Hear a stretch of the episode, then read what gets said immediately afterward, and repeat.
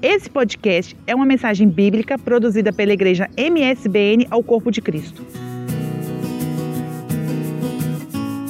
Primeiro livro dos Reis, capítulo 19, versículo 2 a 8. Vamos estar em pé para ler o texto? Diz-nos assim a palavra de Deus. Então Jezabel mandou um mensageiro a Elias a dizer-lhe: Assim me façam os deuses e outro tanto, se de certo amanhã, a estas horas, não puser a tua vida como a de um deles. O que vendo eles se levantou para escapar com vida, se foi e veio a Berseba, que é de Judá, e deixou ali o seu moço. E ele se foi ao deserto, caminho de um dia, e veio e se assentou debaixo de um zimbro, e pediu em seu ânimo a morte, e disse: Já basta, ó Senhor, toma agora a minha vida, eu não sou melhor do que meus pais. Deitou-se e dormiu debaixo de um zimbro, e eis que então um anjo tocou e lhe disse: Levanta-te e come. E olhou, e eis que à sua cabeceira estava um pão cozido sobre as brasas e uma botija de água. E comeu e bebeu e tornou a deitar-se. E o anjo do Senhor tornou segunda vez e o tocou e disse: Levanta-te e come, porque muito comprido te será o caminho. Levantou-se, pois, e comeu e bebeu, e com a força daquela comida caminhou quarenta dias e quarenta noites até Horebe, o monte de Deus. Espírito Santo, estamos diante da tua palavra. Eu sei que o Senhor nos guiará e nos conduzirá nessa manhã. Todos nós precisamos ser alimentados por ti. E sabemos que o Senhor nos alimentará se tão dispostos estivermos para receber aquilo que o Senhor tem para nós em nome de Jesus. Amém. Amém, igreja. Pode tomar o seu assento, por favor. Meus irmãos, no ambiente igreja, no ambiente eclesiástico, é comum pensar que crente é imune às doenças da alma. Tem irmãos e irmãs que pensam que o seguidor de Jesus ele vive dentro de uma redoma, uma redoma de vidro isolado, ele é protegido é, de qualquer desconforto psicossocial, o que é um tremendo de um engano. Você caminha pelas Escrituras e as Escrituras falam o tempo todo daquilo que nós podemos chamar de fragilidade humana. Ou seja, ela nos lembra de quanto nós somos frágeis. E apesar de a Bíblia relatar a vida dos gigantes espirituais, como nós chamamos, ela, ela também mostra as fragilidades do gigante. Então, a história, por exemplo, da Bíblia nos mostra isso, a história da igreja nos mostra isso, porque você caminha pela história da igreja e você tem homens, século XVIII, século XIX, gente de preponderância, grande ministério significativo, mas que sofreram de crises na alma. Se você lê a história de David Briner, se você lê, por exemplo, a, a biografia de John Bunyan, se você caminha um pouquinho pela experiência de William, William Cowper, melhor dizendo, todos eles gente significativos, missionários de grande significado na sua história, no seu tempo, todos eles sofreram de crises na alma. E um dos elementos evidenciados das crises na alma desse tempo se chama depressão. Depressão, na sua definição, é um transtorno psiquiátrico ligado a um desequilíbrio das substâncias químicas é, no cérebro. Então, isso naturalmente reflete na vida da pessoa, obviamente. Tudo aquilo que acontece com a nossa nosso cérebro, por exemplo, reflete no corpo. Então, depressão, você olha para a palavra de Deus e vê que depressão não é tristeza apenas, depressão é uma doença. E a ciência também nos comprova isso. Depressão é uma doença e que, naturalmente, como toda doença, precisa ser tratada. Dentro das suas causas, são diversas. Pode ser uma questão genética, pode ser uma questão de tipo de estilo de vida, pode ser fruto de uma má alimentação, pode ser fruto de estresse. Estresse pode gerar depressão, problemas de ordem pessoal, uma pessoa que teve uma perda na família, por exemplo, perda da esposa, do filho. Vocês sabem que dentro do contexto que nós estamos, por exemplo, quando alguém perde alguém da família, ela chega e diz: "A minha vida acabou". E esquece que não, você perdeu alguém na vida, mas a tua vida não acabou. Ou seja, a tua vida precisa continuar sendo vivenciada. A tua vida precisa continuar sendo vivida. Mas ela se apegou tanto naquilo que não consegue viver. E os sintomas gerais são diversos: é um humor deprimido, é um, um isolamento social. Se puder reduzir um pouquinho aqui, eu ajudo, porque está dando uma, uma microfonia. O comportamento autodestrutivo. Você percebe na nossa realidade, por exemplo, pessoas depressivas, é, levando-se a uma tentativa de suicídio. Tem gente que delira.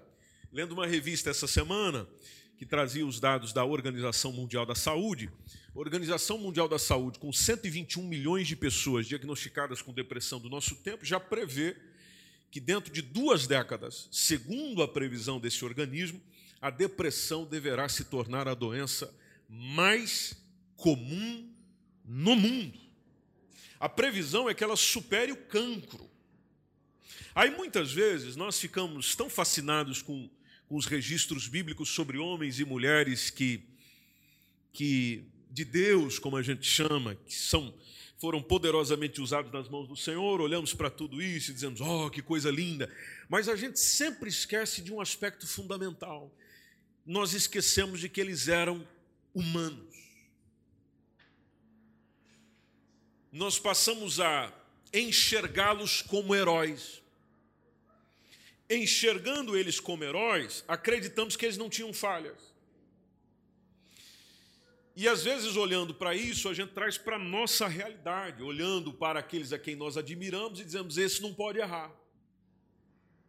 Esse não pode falhar. Não, é inaceitável uma pessoa dessa estar numa situação dessa.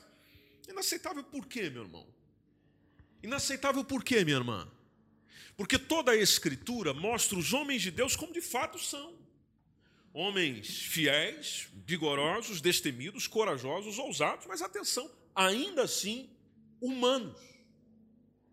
Gente, pessoa, carne e osso, pensamento, sentimento. E com Elias, com quem a gente está lendo agora, foi assim: é um profeta que deixa seu legado na história da Bíblia como um gigante espiritual, um servo de Deus de profunda convicção espiritual, consciente da missão profética que ele tinha, e consciente disso é que ele enfrenta, como esse caso aqui, soberanos, gente grande, enfrentou diversos falsos profetas, enfrentou uma crise que afeta qualquer homem de Deus, que é ver o povo com o coração dividido. E isso deixa uma sobrecarga sobre Elias. E foi isso que fez aflorar na vida desse profeta lá de Tisbe, todo o seu lado humano, o lado frágil, o lado carente, carente de uma ajuda divina. Se você observar comigo, Elias era um homem é, espiritual.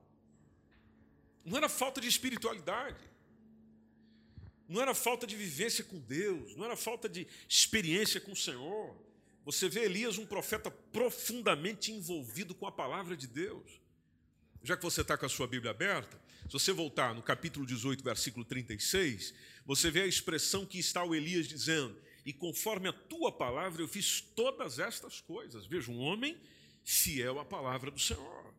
Em segundo lugar, Elias possuía uma profunda vida devocional, era um homem de oração, gente. Era um homem de oração. Capítulo 18, versículo 42 e 43.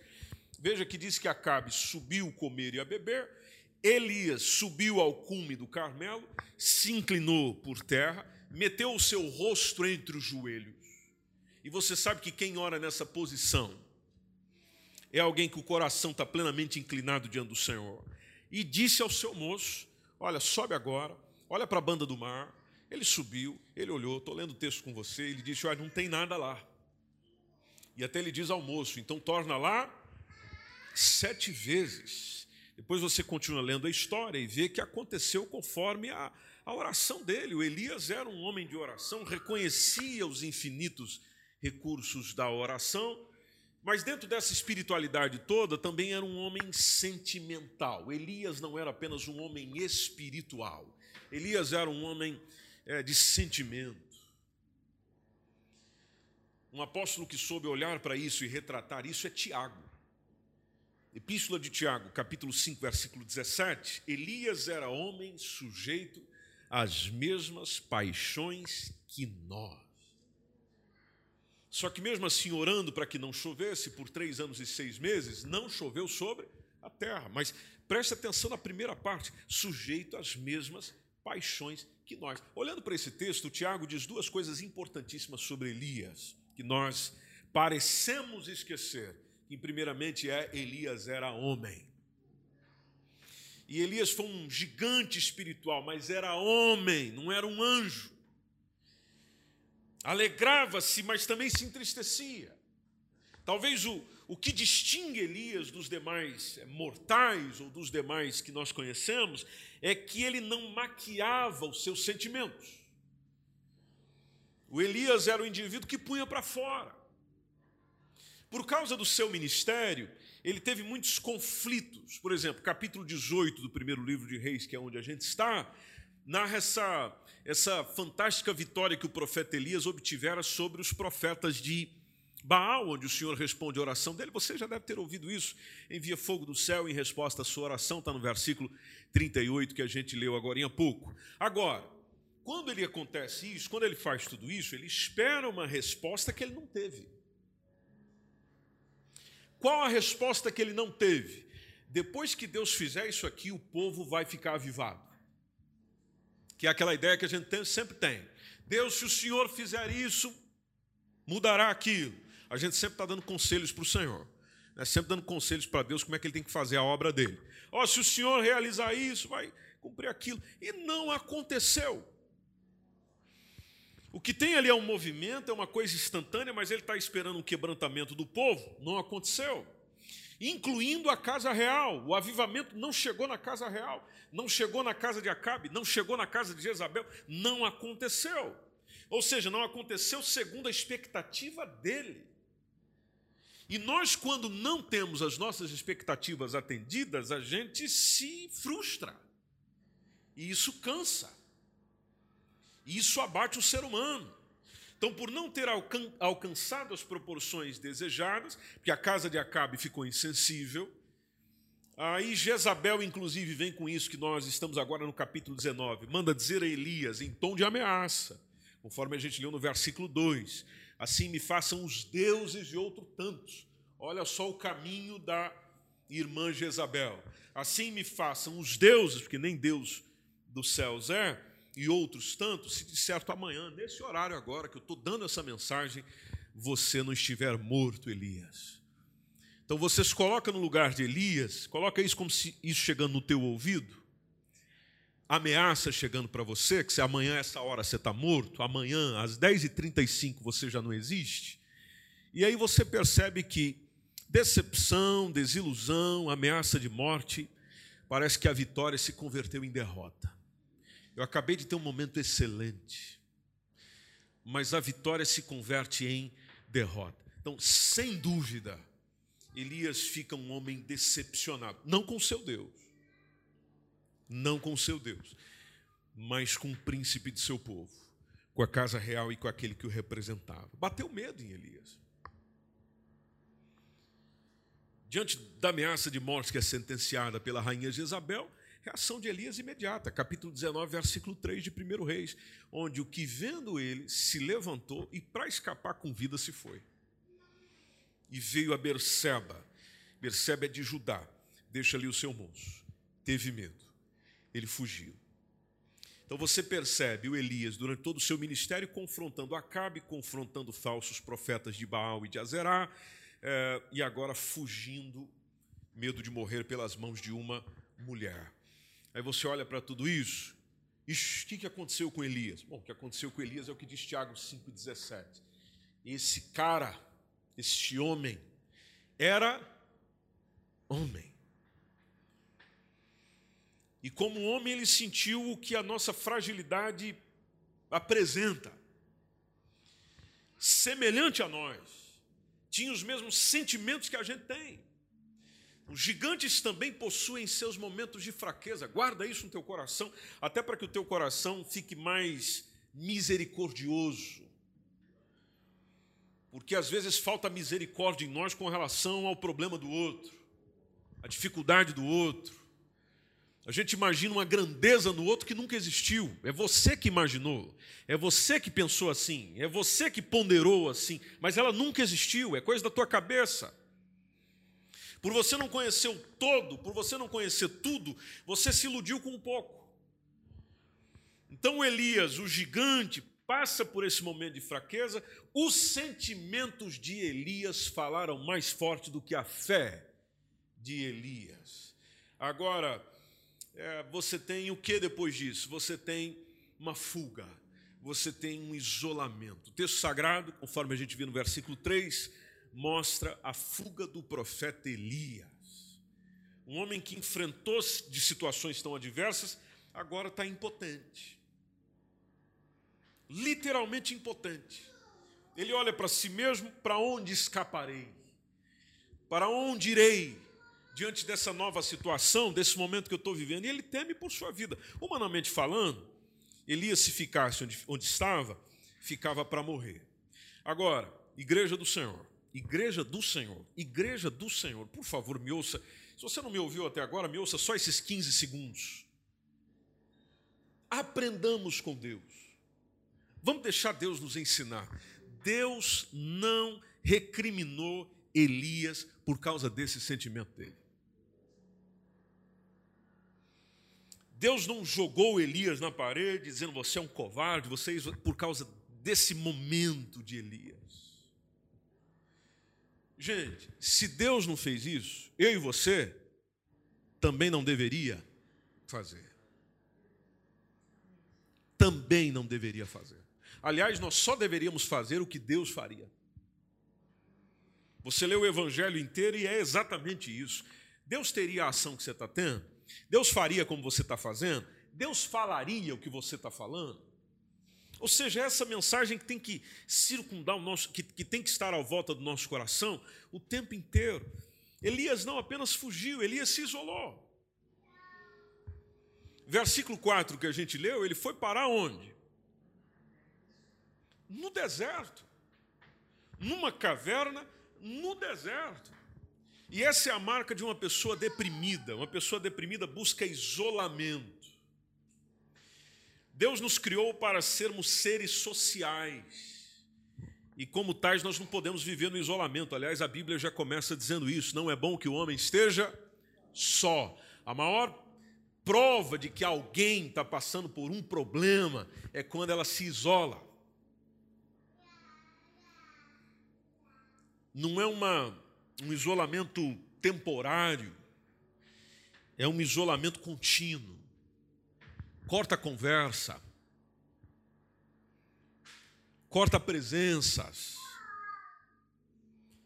corta confronto. Porque uma pessoa que não está segura do que pensa e do que sente, do que vive, não quer confrontar com ninguém, ela não consegue responder. Se alguém chegar e fizer uma pergunta para ela, ela não consegue responder. Bom, por não conseguir responder, eu prefiro me isolar.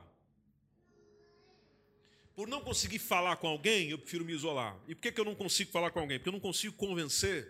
Que eu estou sentindo não é capaz de convencer. Que eu estou vivendo não é capaz de convencer. Inclusive quando a gente joga diante da palavra de Deus, porque diante da palavra de Deus tem muita coisa que nos quebra. Você chega e diz assim, Deus chega e diz de outra forma. E aí você, você vê que não tem base para aquilo que você está pensando e sentindo. Biblicamente falando, pensando e sentindo. E é claro, a gente fica sem argumento. E um cara sem, sem argumento se isola. Quem está seguro dos seus argumentos se apresenta para argumentar. Quem não tem consistência para o seu argumento se isola. Ou vai falar com quem não pode bater de frente com ele. Então Elias, entra nessa autopiedade, entra nesse desejo de morrer, que são comportamentos ah, de um depressivo. Autopiedade é um termo que eu estou usando, mas se você for para o caminho da psicologia, ah, os psicólogos chamam de autocomiseração. Dentro dessa autopiedade, autocomiseração, a gente está sozinho e se vê sozinho. Foi o que aconteceu com ele. Você percebe isso no versículo 10. Elias achava que somente ele ficou como um servo fiel do Senhor. O único cara fiel aqui sou eu. O único que entende do negócio sou eu. que é o que às vezes acontece com a gente. Eu é que percebo, eu é que entendo, por isso que eu estou sozinho. Não, meu irmão, tá não. Tá não. E o Elias, naquele tempo, não tinha um Instagram para falar com alguém para ver o trabalho que o outro alguém estava fazendo em outro país.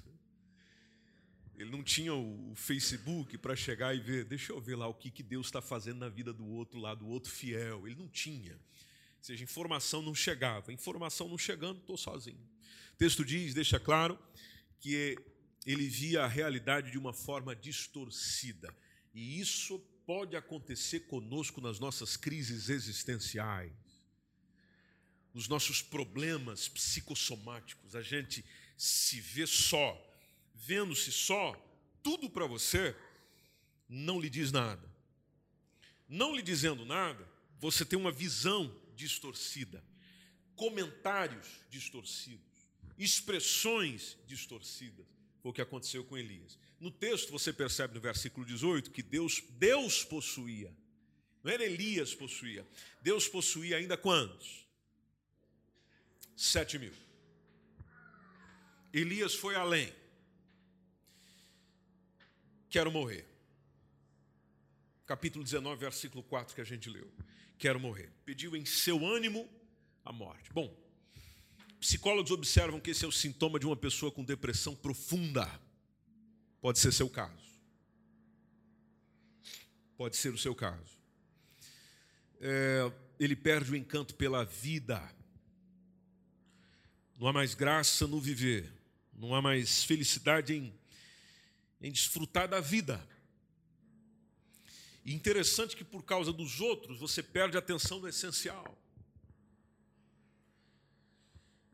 Por causa daquilo que é secular ou as coisas que naturalmente não deveriam estar na prioridade do teu coração, você perde a alegria de um momento com Deus, por exemplo. Você perde a alegria, está com a tua família, por exemplo. Ou seja, a vida deixa de ter cor, sabor, sentido. Você está vivendo no piloto automático, mas não tem essência. Você não consegue nem agradecer a Deus por respirar.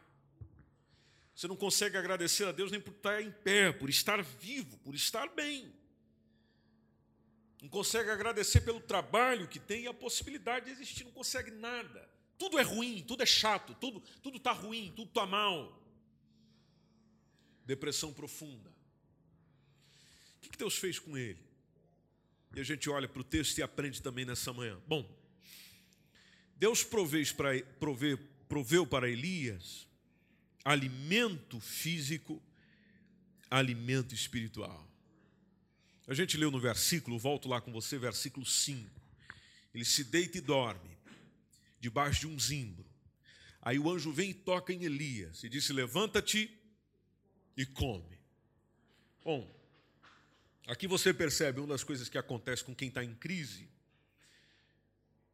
que é a alteração dos hábitos alimentares. A pessoa pode não querer comer, como também pode possuir um apetite exagerado. Caso do profeta, o anjo do Senhor é que vem trazer alimento para ele. Precisa se alimentar, você tem que comer.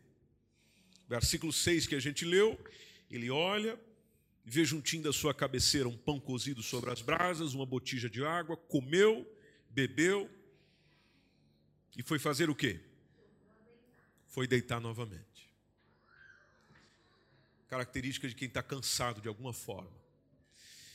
Você tem nesse texto Elias se alimentando de pão, você tem nesse texto Elias se alimentando de água.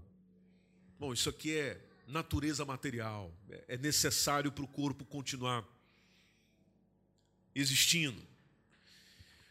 Mas você percebe que o instrumento que Deus usa para trazer o material foi de natureza espiritual.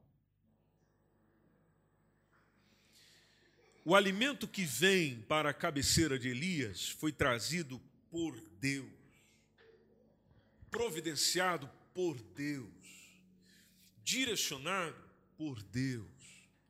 E como a gente viu, o texto sagrado diz que um anjo do Senhor, conforme está no versículo 5 e 6, é que foi providenciando tudo aquilo para ele. Mas não é apenas o anjo que está prestando suporte, é o próprio Deus que está enviando o anjo para conduzir a vida de Elias naquele tempo. E igreja, igreja. Às vezes a gente está dizendo, Senhor, envia isso, Senhor, me socorre naquilo, Senhor, faça isso comigo, Senhor, me tira dessa. E o Senhor está enviando. Só que a gente é que não está enxergando ou percebendo. Ou a gente faz e toma o fruto daquilo que o Senhor nos deu e a gente volta a descansar. A gente volta a tranquilizar. E a proposta era: levanta, come e faça mais o quê? E faça mais o quê? Vocês estão com a Bíblia aberta aí, né? Então vamos lá, pessoal, pode observar, pode, pode colar da Bíblia. Levanta, come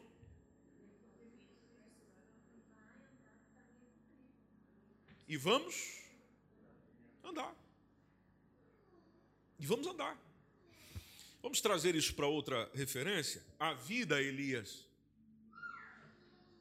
Continua, Elias. Bora, Elias. Prossiga, Elias. Vai fazendo, Elias. Vai cumprindo, Elias. Deus não recrimina o que ele sente mas dá resposta para ele que está vivendo, dizendo: siga, vamos em frente. Aliás, se você continuar na leitura do texto, você tem a missão que Deus está dando para ele. E depois nós temos até a partir do versículo 8, Oreb, monte de Deus, versículo 8. Levantou-se, comeu, bebeu, com a força daquela comida, caminhou 40 dias e 40 noites e foi parar em que monte? Monte de coberta? Monte do conforto, monte do bem-estar. Não, foi parar no monte de Deus, Monte Oreb. Mas para chegar no monte de Deus, ele precisou comer de Deus, do alimento que Deus deu, da provisão que Deus deu, da força que Deus deu, para chegar onde Deus queria que ele chegasse. Então, você pode estar vivendo isso na tua vida, homem de Deus, mulher de Deus. Você pode estar passando por isso na tua vida. Mas não deite fora o alimento que o Senhor tem ministrado para si todo dia, achando que esse alimento é ineficiente para a tua situação. Porque a ideia do Senhor não é que você pare. Se Ele quisesse que você parasse, Ele já tinha te chamado. A ideia é que você continue. Ah, mas eu não estou bem. Come, levanta, continua. Ah, mas eu não estou legal. Come alguma coisa, levanta, bebe, continua. Ah, mas eu não. Eu eu não posso, eu tenho que parar para me tratar. Não, o tratamento é na caminhada, o tratamento não é parado. O tratamento é caminhando. O tratamento é vivendo. É assim que a pedagogia de Deus funciona. A pedagogia de Deus não funciona com você sentado me ouvindo. A pedagogia funciona com você saindo daqui e indo viver o que você ouviu. A escola divina é na vivência, não na teoria. Teoria você toma, guarda no coração, depois você pega do coração e joga para fora. Dentro das suas palavras, dentro das suas atitudes, é ali onde mostra o aprendizado. Servo de Deus Elias, crise, conflito, dificuldade, comum a todos os mortais. Recursos humanos existem para nos ajudar, mas lembre-se, eles são sempre limitados. Se você passa por isso, vive isso, você não faz errado em procurar ajuda humana, científica. Não, você não faz errado. Agora lembre-se de que eles são limitados. Existem coisas da tua alma que o psiquiatra não consegue tratar. Existem aspectos da tua alma que o psicólogo não vai conseguir tratar. É um problema de alma. E alma, meu irmão, só existe um médico que pode te ajudar. Esse médico se chama Jesus. Ah, mas eu estou angustiado. Deus é o nosso refúgio e fortaleza. Ele é socorro, bem presente, na hora da angústia. Ah, mas eu estou sendo atribulado, diz o apóstolo Paulo para nós, palavra do Senhor, 2 Coríntios 4, 8 e 9. Bom, a gente vai ser atribulado sempre. Agora, a gente não precisa ficar angustiado com a tribulação. Porque tribulação sempre foi bênção na vida do crente. Você consegue dizer amém a isso? Tribulação é sempre bênção na vida do crente. Quem reclama de tribulação não entendeu ainda o que é crescer espiritualmente. Tribulação nunca fez mal para um discípulo de Jesus, muito pelo contrário, fez ele ir além. O apóstolo Paulo diz: em tudo nós somos atribulados, agora não angustiados. Tem muita coisa que nessa vida vai te deixar perplexo, vai te deixar indignado, agora não pode te desanimar. Não pode te desanimar de dizer eu perdi o ânimo por causa disso. Bom, se você perdeu o ânimo por causa da, daquilo, então você vivia para aquilo e não para Deus. Tua decepção é com gente, tua decepção é com pessoas, tua decepção não é com Deus. Então, se fosse com Deus, você não deveria ter parado. Então, conforme diz o texto, estou sendo perseguido. Bênção. Jesus disse: Bem-aventurados sois vós, quando vos injuriarem e vos perseguirem ou seja, quando você estiver sendo perseguido, é uma razão a mais para você chegar num culto como esse e adorar o Senhor como nunca antes. Então, estou sendo perseguido. Agora, lembre-se, você não está desamparado, o Senhor está com você. Se é que a perseguição que vem contra você é por causa dele, não por causa de si mesmo. Porque às vezes nós queremos que Deus assuma as nossas batalhas quando ele não concorda com as batalhas que a gente tem. Achamos que é, esse, esse problema, a pessoa está vindo contra mim, está vindo contra Deus, porque eu estou fazendo a vontade de Deus. Bom, se você estiver fazendo a vontade de Deus, você está no bom caminho. Agora, se você não tiver, é, você está sozinho. Porque Deus não caminha com quem ele não concorda. Andarão dois juntos se não estiverem de acordo? Então, se a razão da perseguição, se a razão daquilo que te persegue tem a ver com a vivência do Evangelho, bem-vindo. Você não está só desamparado você não está. A gente pode ser abatido na vida. Agora, destruído, meu irmão, minha irmã, jamais. Eu posso estar abatido. Isso, isso deu uma chacoalhada, isso deu uma mexida comigo. Mas destruído não. Destruído não. Eu só estou tomando uma aguinha, eu só estou comendo um pão, porque eu vou continuar caminhando até chegar no encontro com o meu Deus. Você pode glorificar o Senhor por isso?